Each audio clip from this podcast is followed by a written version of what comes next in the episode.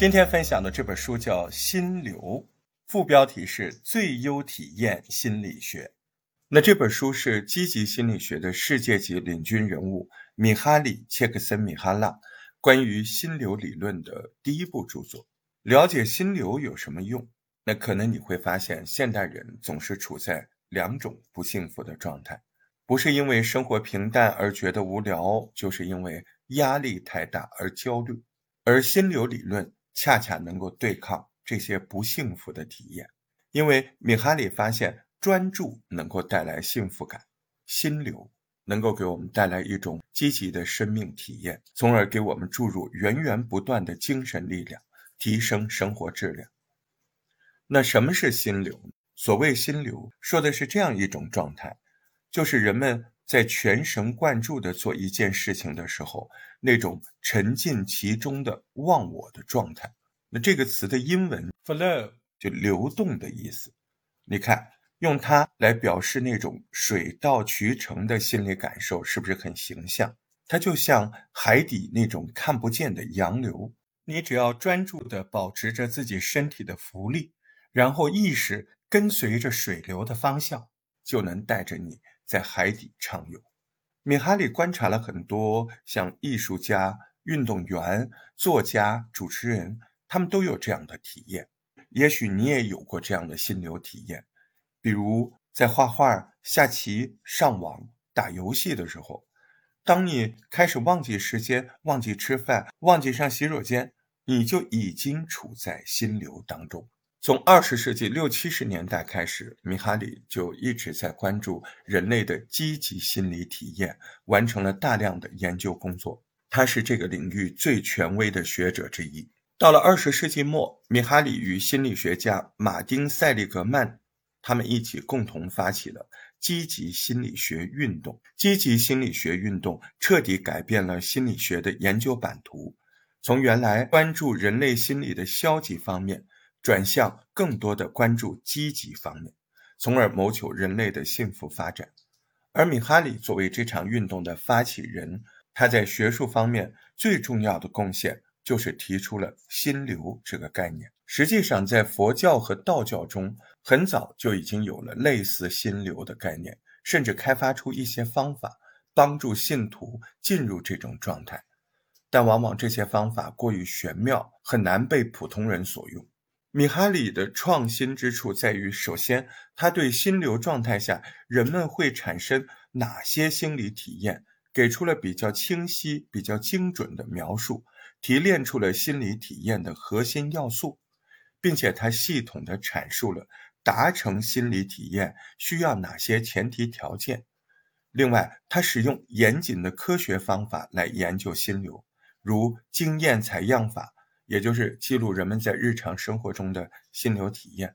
采集这样的数据需要投入大量的时间精力，而米哈里领导的团队在几十年的时间中积累了大量有价值的数据。所以，米哈里使得人类对于心流现象的理解首次超越了日常观察的层面，进入了科学研究的范畴。那我们就从三个方面来讲讲心流理论。首先，我们来探讨什么样的人才能够达到幸福的境界。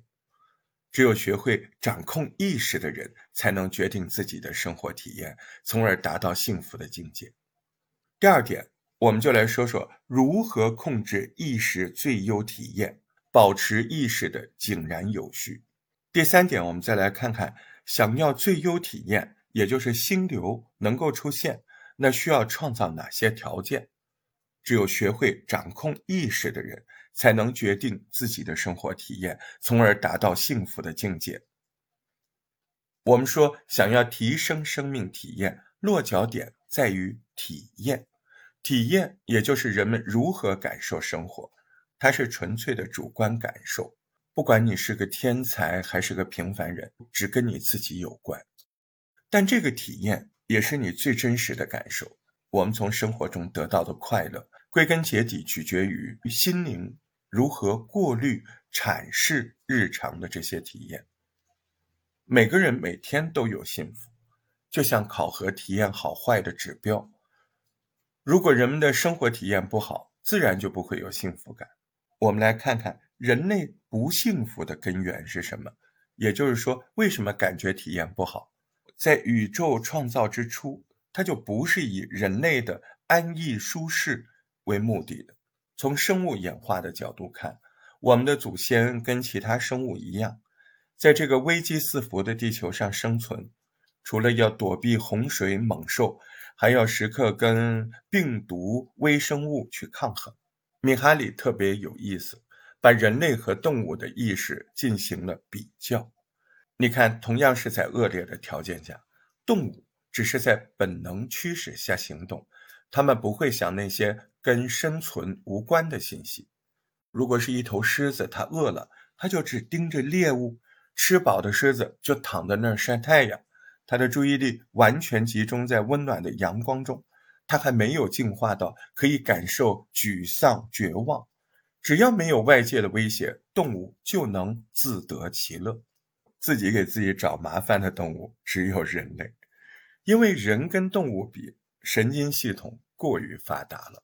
虽然说敏感有利于人类生存，但这也同样带来了人心的不好伺候。因为人类只是为了求生存而控制外部环境，也不能减少世界给我们带来的混沌感。也就是说，大自然选择出的生理机制，只是用来服务生存繁衍的，没有增加幸福的功能。当然，在进化的过程中，人类还是有一些享受快乐的机会，那就是感官的享乐嘛，比如说品尝美食美酒，吃饱喝足后的休息的时光，还有体会性爱的乐趣等等等等。也有一部分人认为，享乐不就是幸福吗？米哈里认为，这是对幸福的曲解。他非常清楚地看到了人们追逐享乐的本质，其实是基因为了物种延续设置的一种奖励机制。那比如说，你享受美食的时候，这种吃的快乐是为了给身体补充能量，维持生存。一个男人被漂亮姑娘吸引。享受两性关系的美妙，实际上也是基因在布局，是为了鼓励生育、繁衍后代。这种从刺激到反应的行为模式中享受快乐，并没有什么错。但这种快乐都是转瞬即逝的，跟你的长期幸福感有没有关系，并没有关系。沉浸其中的人，实际上是被肉体的欲望牵着鼻子走。没办法在必要的时候反抗基因的指示，那怎么能谈得上是自主选择生活体验呢？我们再从社会学的角度看看人类不幸福的源泉。面对浩瀚宇宙，人类始终是渺小的，这种无力感可以从很多远古神话还有宗教各种书籍中读出来。你看，不论是爱斯基摩人、亚马逊盆地的猎人。印第安人，还是说澳洲土著、中国的老祖先，他们都用神话构建了一个有序的世界，认为我们身居宇宙的中心。这样的文化起到一种精神保护作用，保护他的子民不为极端的生存条件而忧心。也可以说，这是一种极端年代的社会控制。当然。这是古代人类走到现在，早已远离了远古残酷的生存状态，平安的活着，现在已经不是什么大问题。但人类还会有不断滋生的欲望。普通老百姓还在饥饿边缘挣扎的时候，你看古代波斯的那个居鲁士大帝，他都养了一万个厨子。那如今普通人享受美食的待遇，已经不是什么难事儿。当你已经有了充足的食物、舒适的居所，你就会满足吗？并不会，大多数人还是会陷入到期望值不断提高的恶性循环，得到的更多，想要的就越多。很明显，尽管人类的物质力量增强了几千倍，但在改善内心体验上并没有明显的提高。社会驱使着人们追逐更多财富。米哈里看来，这也是对幸福的一种曲解。在现代文明中，财富地位是很重要的幸福象征。人们觉得只要有了钱，生活就可以改头换面。这种认知的形成有合理的依据吗？你记不记得有一个点石成金的故事？说麦达斯向神祈求成为最富有的人，神就给了他点石成金的力量，也就是他只要碰到的东西都会变成金子。最后他饿疯了，饿死了。为什么？因为他碰到的食物也变成了金子。你看，古老的寓言故事早就告诉我们。控制外在条件并不会让人活得更好。已经有越来越多的调查显示，人们的财富达到一定水平之后，幸福感并不会再随着财富的持续增长而增长。也就是说，社会认可跟社会品质它有必然关系吗？没有。米哈里认为，获得财富就可以获得幸福，那只是一种社会控制的手段。是用幸福作为诱饵，让人们沉浸其中。比如，一方面银行把我们塑造成拼命赚钱、存钱的这样的公民；一方面，商家鼓励我们用辛苦赚到的钱来花钱、来消费。如果只追求社会认为你应该追求的东西，那么即使你得到了这些，你的满足感也是来源于别人的认可，你的精神生活终究还是被社会。控制着，所以澄清了社会控制和基因驱使这两种幸福感。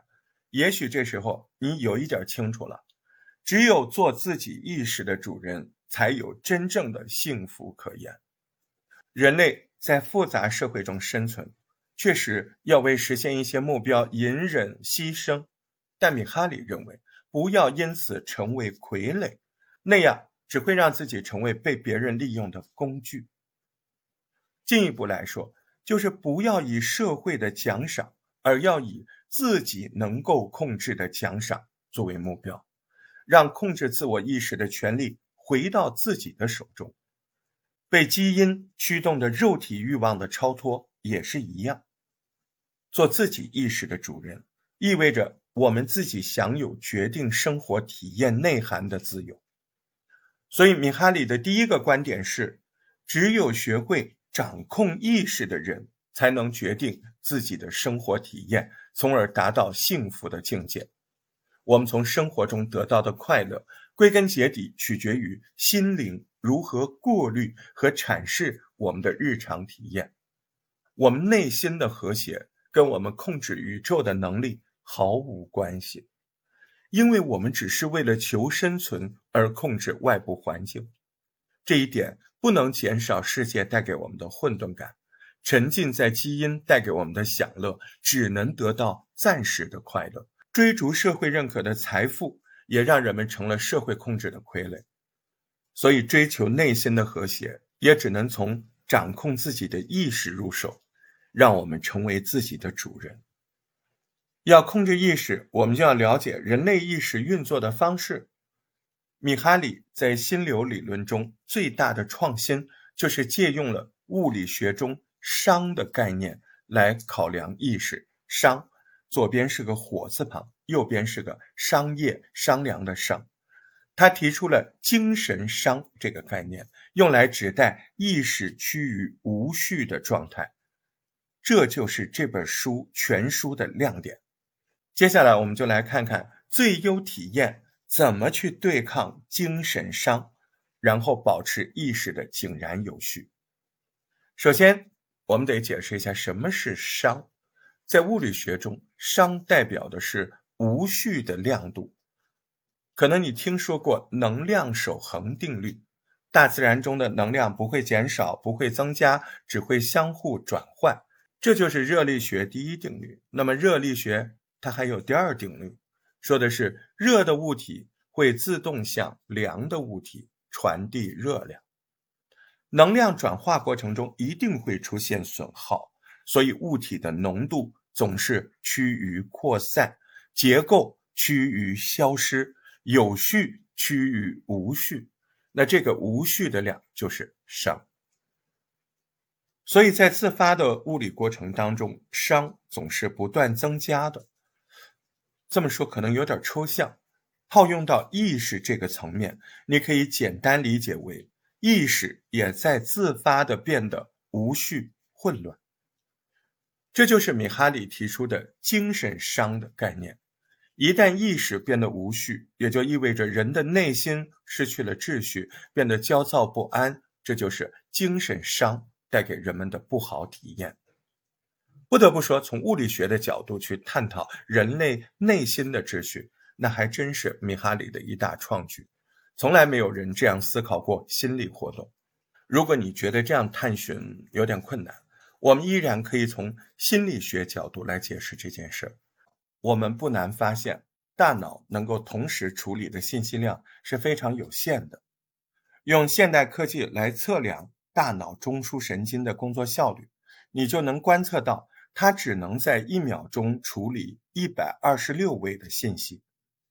那你按照一个人活到七十岁来计算，每天十六个小时保持清醒，那他一生也只能处理一千八百五十一万的信息。而一般人实际用脑的程度比这个还要低，所以每个人要经历的事情这么多，你允许哪些信息进入你的意识，跟你的生活体验直接相关。守护这道门的就是你的注意力，它会从你每天接触的数百万位的信息中挑选出你需要的信息，送进你的意识，同时还要搜索你记忆中相关的数据。来评估这些信息，做出决策。注意力带动的是我们的思考、感觉和决定。既然大脑的容量是有限的，那么注意力就是一股精神能量。如果我们能驾驭它，随时随地只关注对我们有用的事情，让这些信息帮助我们达成目标，那我们的意识就发挥最大效用。用好了。它就能改善我们生活体验。相反，你老是被外界信息干扰，甚至这些不相干的信息跟你既定的目标是冲突的，你就没办法为实现目标努力。恐惧、愤怒、焦虑、嫉妒，这些我们通常说的不良情绪也会各种冒出来。举个例子，一个小伙爱上一个姑娘。他会为赢得姑娘的芳心做任何事儿。如果时髦的新车能够引起姑娘的兴趣，那小伙就会把赚钱买车作为他的生活目标。但拼命工作挤占了他每周固定的登山的时间。小伙的登山队友因为他老是不能参加集体活动，就开始抱怨。那这时候他又会产生在姑娘和闲适生活中做选择的这种新念头。他的目标会不断随着新出现的情况而变化。你觉得这个时候小伙子的体验会好吗？可能不会，甚至很糟糕。对这个小伙子而言，赚钱买车是重要的目标。一旦失业，他就追不到心爱的姑娘。因此，赚钱是他维持内在秩序最重要的一环。但他的注意力。必须腾出手来消除危机，比如队友的不满，比如他对自己突然忙起来的生活的不情愿，这些消耗了他大部分的精力，他处理工作的注意力也就减少了。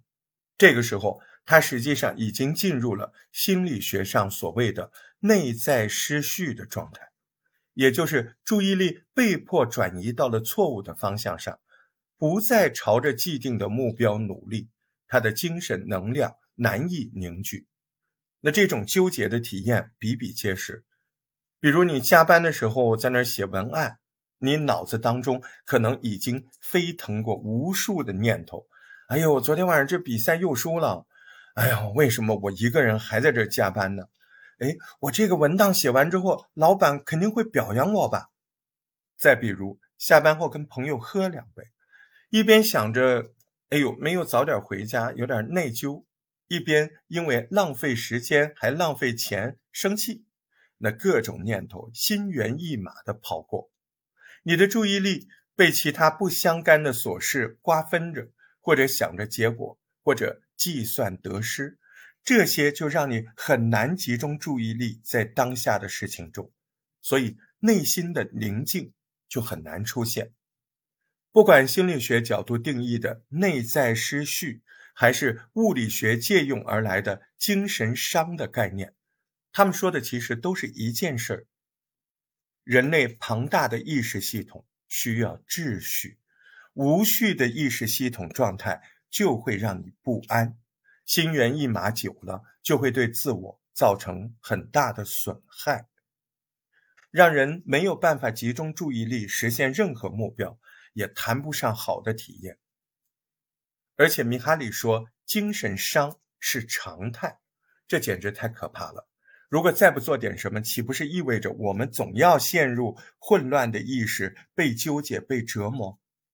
幸好物理学家薛定谔看到了大自然中的反应，提出了负伤的概念，也就是从无序走向有序的趋势。比如，在浩瀚的宇宙中，生命现象就是个奇迹。它将太阳能转化成了生物能，从无序中发展出了有序的生命体。那精神伤的反面是什么呢？那就是最优体验。什么是最优体验？所谓的最优体验和精神伤正好是相反的。你可以把它理解为精神的负伤。它是这样一种状态。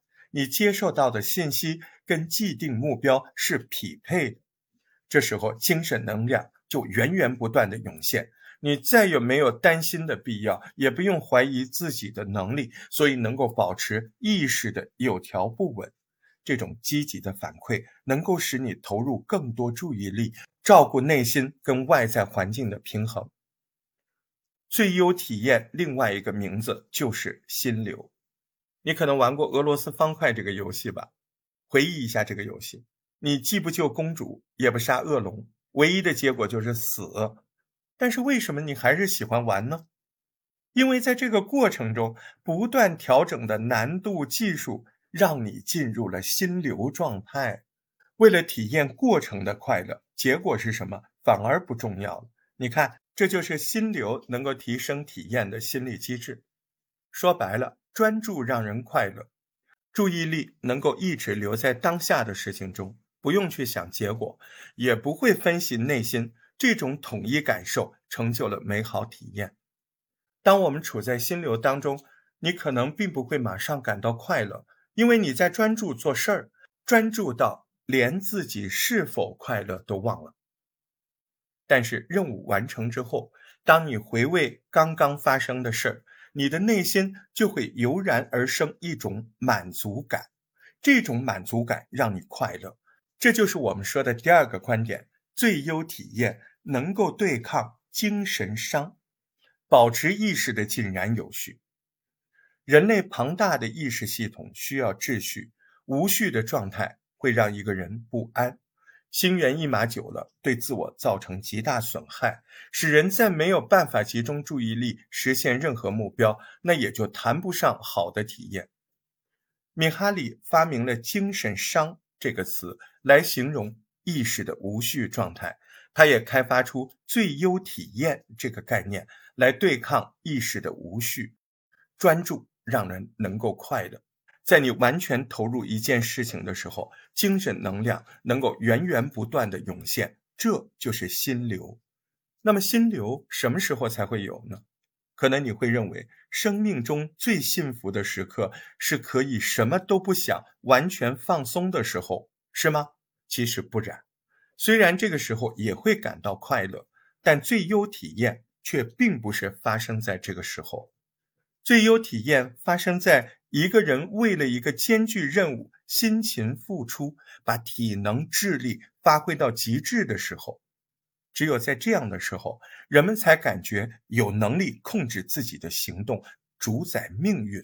这就是最优体验，它完全是人类自己缔造的，就像游泳健将刷新纪录，攀岩高手又攀登到一个山顶。